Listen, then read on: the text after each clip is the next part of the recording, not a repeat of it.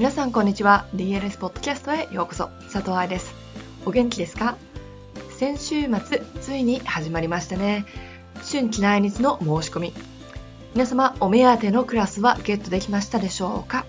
教師のためのバレエ解剖学講座は冬に2グループで行ったのですが今回は時間とスタジオの関係上1グループで行うことになりました。やっぱり1グループだと定員達するのが早いですね。同時に行われるボディコンディショニングセミナーは去年2分完売ということで皆様にご迷惑をおかけしましたので今回は2グループ作りましたがやっぱり10分で売り切れちゃいました。ごめんなさい。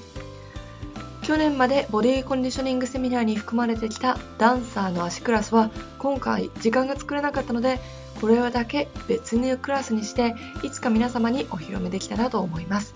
ただいま企画中です。驚いたことに新体操コーチのためのセミナーは結構早く売り切れてしまいました。とても嬉しいことですしこれを機に毎年継続していけるセミナーになってほしいなと思っています。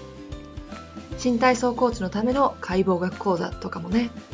今はバレエ教師のための解剖学講座をやっていてそちらももちろん新体操コーチの方々が受講できるのですが売り切れ率が高いのでやっぱり違うグループで作った方がいいかななんて思ってるところです。治療科トレーナーのセミナーは一番人数が少ない濃厚な少人数制セミナーなのですがこのポッドキャストをレコーディングしてる時に残り1人ぐらいかな。あと入れるのはダンサーの数と引きダンサーの数と比例しても治療科トレーナーが足りないのが見えてきますよね。そして DLS を呼んでくれてる人たちのにもトレーナーや治療科は少ないのかも。ダンサーのサポートをしてもらうためには必要なこと。それはダンサーの生活を理解することです。だって特殊なんだもの。ぜひ皆さん行きつけのトレーナーや治療科に DLS のことをシェアしてくださいね。やっぱりトーシューズとか留学とかお金が出ないけどプロなんていう生活を理解してくれないとダンサーのための治療やトレーニングにはつながりませんから。名古屋も早かったですね。これはびっくり。名古屋は今年で3年目でいつもはこんな感じでなかったのですが今回から私がオーガナイズのプロデュースをしてます。ということは申し込みが海外からや地方からでも簡単になったというのも事実なので多分そのせいもあるでしょう。北海道セミナーは穴場です。北海道という土地なのか森脇トレーナーを恐れている人たちが多いのか。でも順調に席が埋まっております。多分これが普通のセミナーなんですよね。申し込み10分で売り切れっていうのが多分おかしいんだと思う。今回全体を通して200席ほど準備していたんですが残りが多分20席あるかぐらいかな北海道で。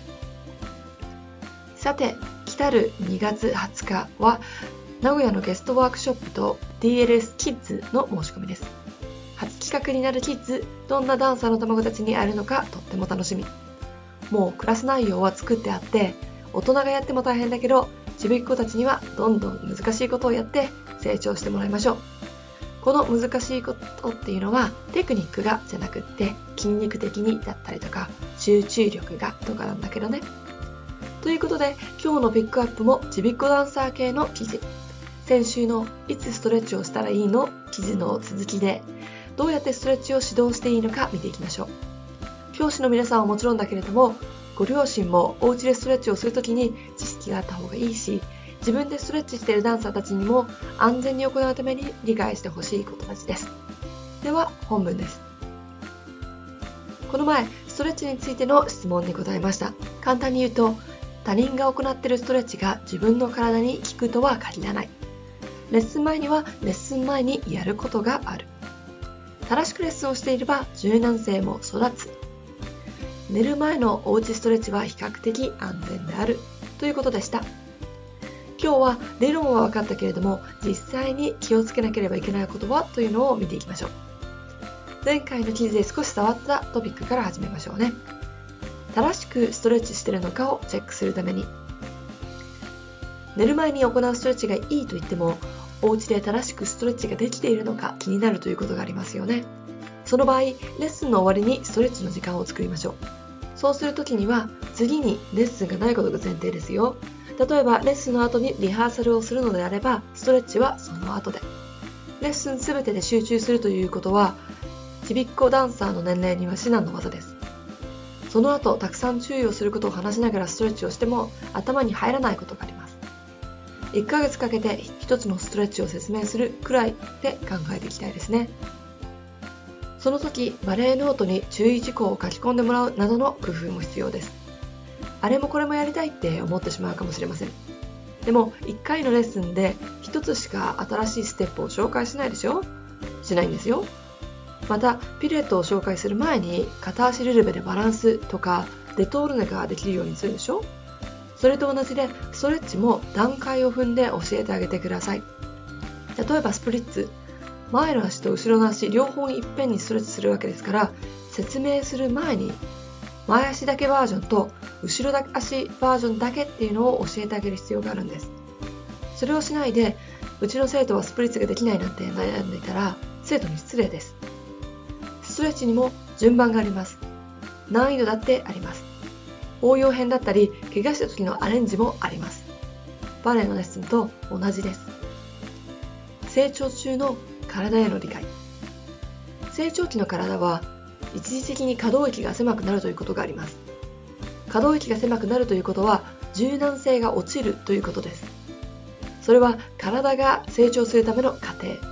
ここで無理なストレッチをすると怪我につながります。成長のスピードは一人一人違うわけだからクラスの中でレベルの差が出てきてしまうこともあります。このような年代のクラスの場合一度ご両親の皆さんを呼んだ説明会を行うといいかもしれません。健康な子供を育成するというゴールは私たち教師だけでなく両親の人たちにも気にしてほしいところ。そのようなそのような説明をしてあげないとバレエを行ったことないお母さんたちは困っちゃいますよ。コミュニケーションをちゃんとしておかないとあそこのスタジオはもうトーシューズを履いてレッスンしてるからなんていう悲しい理由でスタジオを辞める生徒が出てきてしまいます。ビジネスパーソンとしてしっかりとクライアントにレッスンの思考をお話しできていなければそれは教師の責任です。正しい習慣をつけるために。ぶっちゃけという表現は今でもされるのか分かりませんが私が中高生の時はありました。柔軟体操をしなくても体が柔らかい子っていうのは存在します。準備運動をしなくても子供は怪我をしないかもしれません。ただねこういう癖を幼い頃からつけておくこと。そうすると10代になった時に正しい習慣がついてるはずです。英語圏に住んでいると英語をしゃべる習慣がつくように正しい習慣がついたスタジオのお姉さんを見ていると子供たちも真似をします。ポジティブな環境を作るためにもそして安全な環境を作るためにも小さなステップから始めましょう。ストレッチと一緒に教えてあげること。正しく行う方法。タイミング。痛みの種類理由ここに両親も含めるのではここに両親も含めるのであればアシストしたストレッチの危険性やりすぎの危険性習慣化の大切さそしてどうせなら一緒にやりましょう。大人の運動不足解消そしてバレエへの理解を作るためにも。なんていうことを教えてあげてください。難しいですか？そうですよ。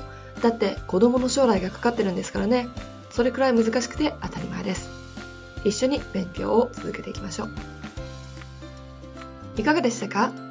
今日のポッドキャストを終わりにする前にポッドキャストリスナーさんだけに相談があります。